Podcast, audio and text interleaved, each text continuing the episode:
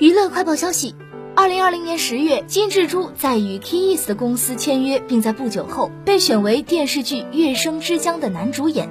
二零二一年三月，金智珠正在出演《月升之江》时，有人在网上曝光她上学时曾霸凌同学、参与校园暴力，致使金智珠中途退出拍摄。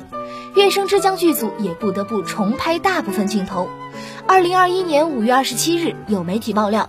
金智珠与 Keys 的公司不久前已正式解除了双方合约。随后，Keys 的公司确认消息属实。